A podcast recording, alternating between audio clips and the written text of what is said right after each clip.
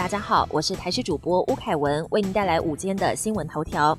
学测战役大考验，布桃旁临近高中绷紧神经。大学学测今天登场，今年总计有十二点八万人报考。由于布利桃园医院群聚感染事件扩大，临近的学校绷紧神经。校方表示，若有学生临时发烧，都有独立动线和考场及厕所，老师也会穿戴整套防护衣监考。大考中心表示，由于市场内无法维持社交距离，市场内将会开窗户，每天还会配发给每人一片口罩。考生应考期间应该全程佩戴口罩，不开放家长陪考。布利桃园医院群聚案，专家表示类似国际疫情。布利桃园医院爆发群聚感染，按八三八染疫医师在未发病有症状之前就传染给其他人，外籍看护隔九天才发病，不排除可能有无症状传染状况。专家警告，无症状感染就是国际疫情一直无法控制的原因，而且变异后病毒株传播力更强，这恐怕是台湾疫情爆发以来最危险的一波。今变天有雨，周日急冻探十度，下周又迎冷空气。今天受到南方云系北移的影响，北部会有局部短暂雨，提醒民众出门还是要带把伞。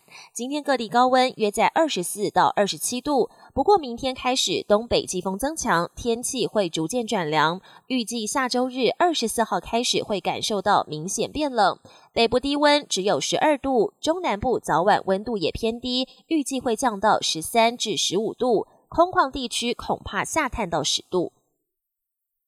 国际焦点：刻不容缓，拜登再签署十项行政命令抗议。美国疫情严峻，让新上任的美国总统拜登忧心忡忡。开工第二天，拜登在白宫一口气签署了十项行政命令，包括提升疫苗接种的量能、加大筛检速度和能量、入境美国的国际旅客需强制隔离，以及在机场和大多数大众运输工具上都要强制戴口罩等。新政府上台首要之务就是全力对抗新冠疫情。印度牛津疫苗代工厂大火酿五死，恐冲击产能。全球最大的疫苗制造商印度血清研究所的一处园区，二十一号下午发生大火，至少有五人死亡。这个研究所跟英国的阿斯特杰利康药厂技术合作，总计要生产十亿剂的疫苗。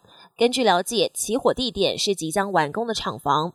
公司强调，火灾不会对疫苗的生产造成影响。不过，有媒体认为，这场大火对于扩大疫苗生产势必会造成冲击。访台遭中国制裁，美前刺青克拉克视为荣誉。美国政权交接，中国大动作制裁二十八名川普任内官员，当中包括多位挺台色彩浓厚的高级官员。去年采访台的前国务次卿克拉克也在名单上。不过最近接受福斯新闻专访时，克拉克表示，因为访台遭到中国封杀，反倒觉得是一大光荣。本节新闻由台视新闻制作，感谢您的收听。更多内容请锁定台视各界新闻与台视新闻 YouTube 频道。